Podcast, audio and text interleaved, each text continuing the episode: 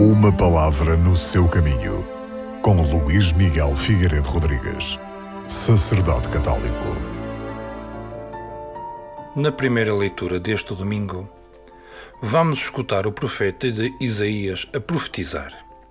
Assim como no tempo passado foi humilhada a terra de Jabulão e de Neftali, também no futuro será coberto de glória o caminho do mar, o além do Jordão, a Galileia dos gentios. O profeta anuncia assim o fim do cativeiro e a libertação aos povos da Galileia, levados pelos assírios para o exílio. Olhando para além do presente, Isaías canta jubiloso a salvação messiânica, descrita como passagem das trevas à luz, da morte à vida.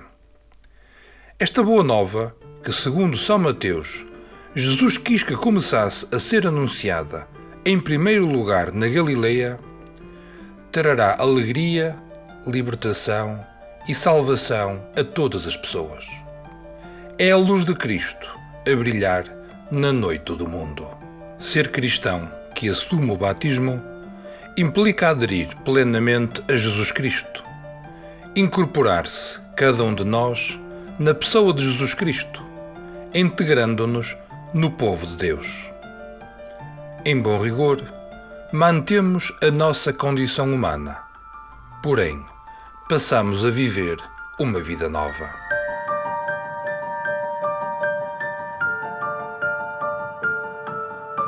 Uma palavra no seu caminho.